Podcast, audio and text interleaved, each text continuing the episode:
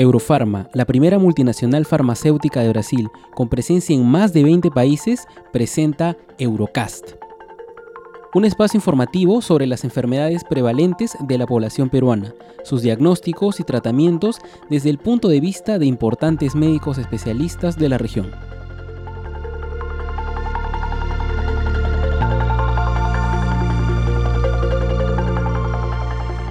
Reciban todos una cordial bienvenida a un nuevo episodio de Eurocast. En esta ocasión tenemos como invitado al doctor Milton Mestanza, médico ginecobstetra por la Universidad Nacional Mayor de San Marcos. Posee un posgrado en medicina reproductiva en la Universidad de Chile. Actualmente es director médico del Centro de Fertilidad Germinar y coordinador de la Unidad de Fertilidad de Clínica Internacional. En el episodio de hoy, el doctor Mestanza nos hablará sobre el uso del letrozol como inductor de la ovulación en mujeres con síndrome de ovario poliquístico. Escuchemos al doctor.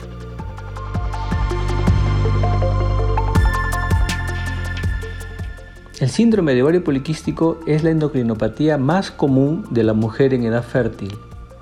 Afecta aproximadamente al 15% de las mujeres en edad reproductiva y se lo ha reconocido como un trastorno genético oligogénico con una heredabilidad de hasta el 70%.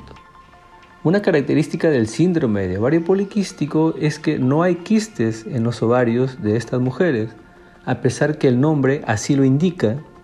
En el ovario poliquístico no hay ningún quiste, lo que hay son folículos que miden entre 2 a 9 milímetros.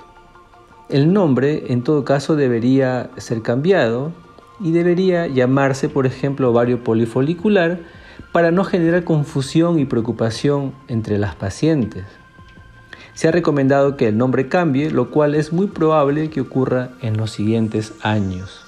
Para realizar el diagnóstico de esta enfermedad debemos usar los criterios de Rotterdam, los cuales fueron publicados el año 2003 luego de una extensa reunión de consenso entre 23 expertos de todos los continentes.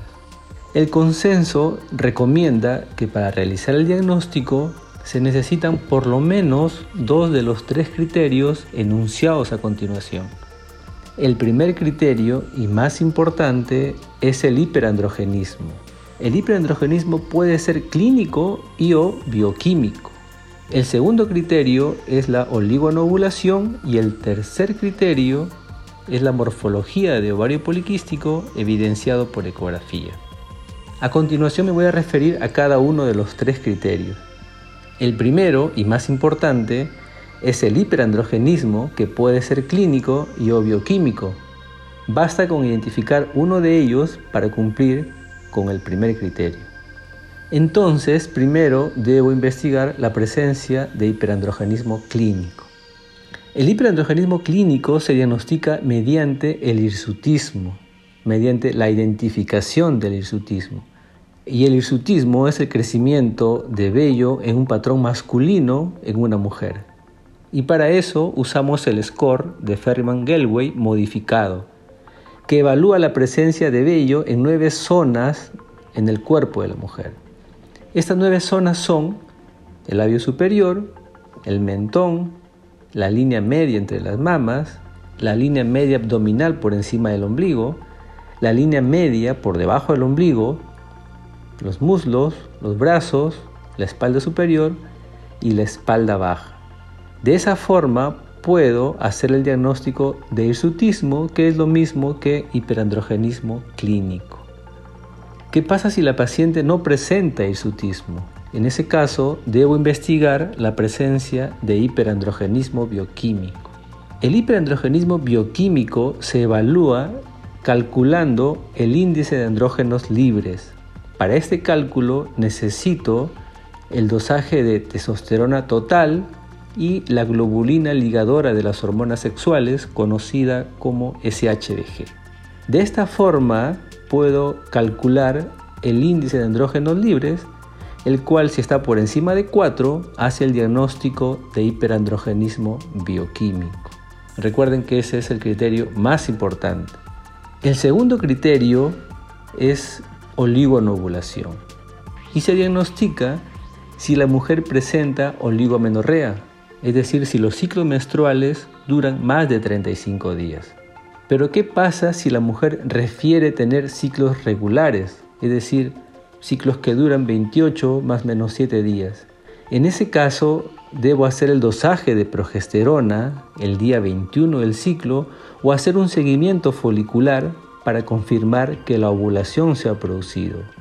Todo esto porque hasta un 40% de las mujeres con síndrome de ovario poliquístico y con menstruaciones regulares no ovulan, a pesar que ellas manifiestan tener regularidad menstrual.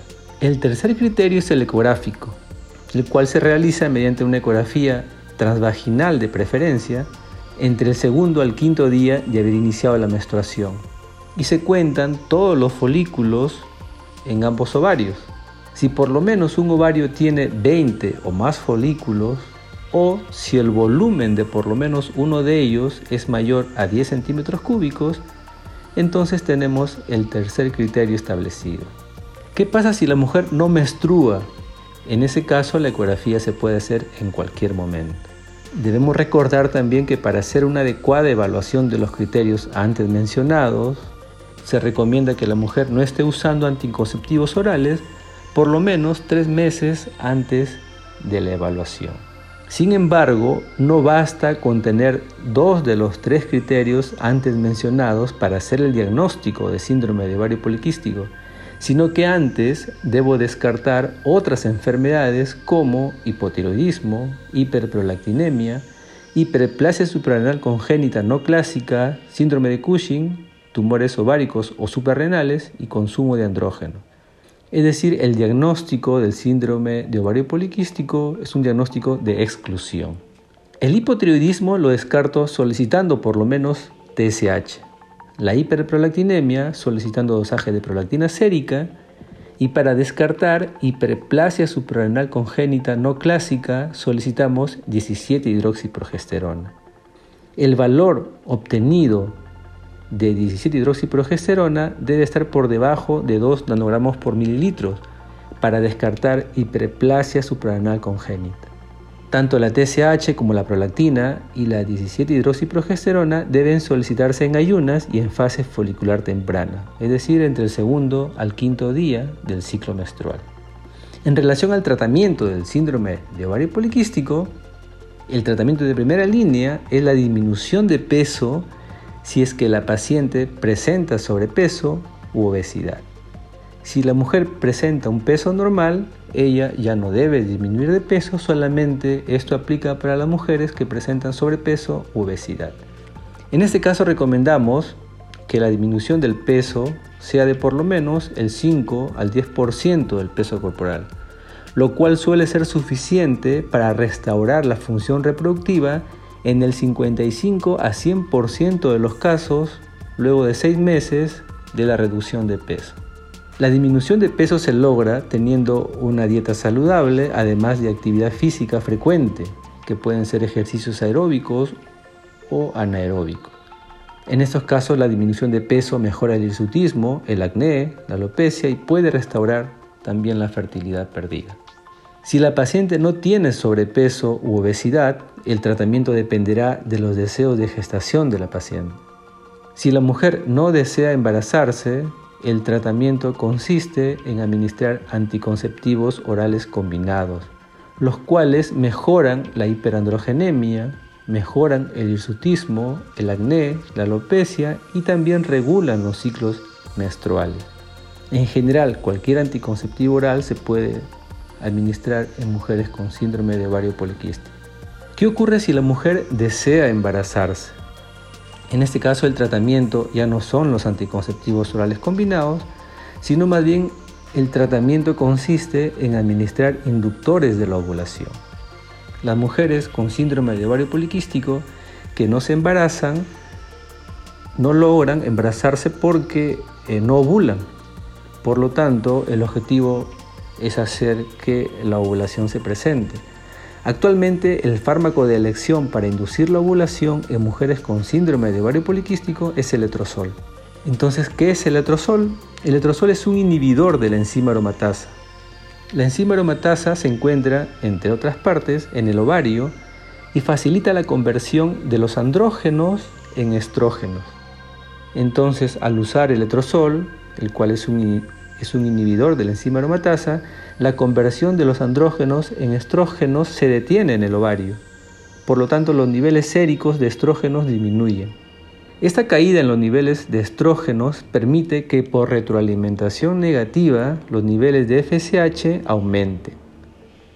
La FSH es la hormona folículo estimulante, la cual permite que se produzca el crecimiento folicular y la posterior ovulación. De esta forma se restaura la fertilidad. De tal manera que la mujer con síndrome de ovario poliquístico que antes no ovulaba, ahora con el uso del letrozol empezará a ovular y tendrá buenas posibilidades de embarazarse.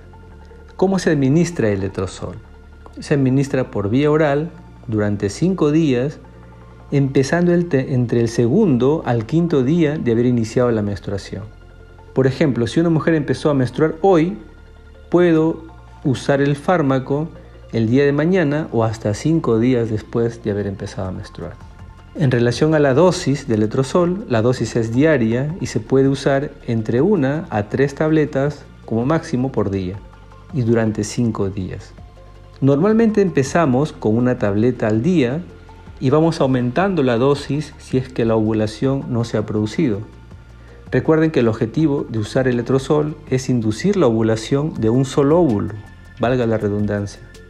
¿Cómo evalúo la efectividad de la dosis usada? Supongamos que he decidido empezar la inducción de la ovulación con letrozol. Entonces empiezo el fármaco el tercer día, por ejemplo, porque podría utilizarla entre el segundo al quinto día de haber iniciado la menstruación. Si empiezo el tercer día, la administro durante cinco días y cinco días después de haber finalizado el tratamiento, es decir, el día 12 del ciclo menstrual aproximadamente, le realizo una ecografía transvaginal. Si en la ecografía encuentro un folículo que mide más de 10 milímetros, entonces el tratamiento ha funcionado y esa es la dosis adecuada. Luego de eso le indico a la pareja que tenga relaciones sexuales con buenas posibilidades de lograr el embarazo. Pero ¿qué pasa si en la ecografía encuentro que los folículos miden 10 milímetros o menos? Entonces debo aumentar la dosis a dos tabletas al día en el siguiente ciclo menstrual porque la dosis inicial es insuficiente. Recuerden que la dosis máxima es de 3 tabletas al día. ¿Por cuánto tiempo debo administrarla? Se puede administrar hasta por 6 meses. Si luego de 6 meses de estar ovulando el embarazo no ha ocurrido, la pareja debe regresar a consulta para reevaluar el caso y plantear tal vez otro procedimiento como inseminación intrauterina. En relación a los efectos adversos que se pueden presentar al usar el tenemos alteraciones gastrointestinales, eh, bochornos, puede haber fatiga, a veces hay mareo, cefalea y dolor de espalda. Sin embargo, estos efectos son temporales y suelen desaparecer luego de los 5 días de tratamiento. Además, recuerden que el uso del letrozol no incrementa las anomalías congénitas en los recién nacidos. Entonces, ¿por qué el letrozol es el fármaco de elección para la inducción de la ovulación en mujeres con síndrome de ovario poliquístico? Es el fármaco de elección porque las mujeres con síndrome de ovario poliquístico que lo usan tienen significativamente más probabilidades de ovular y de tener un hijo vivo después del uso del letrozol en comparación con el uso del citrato de clomifeno.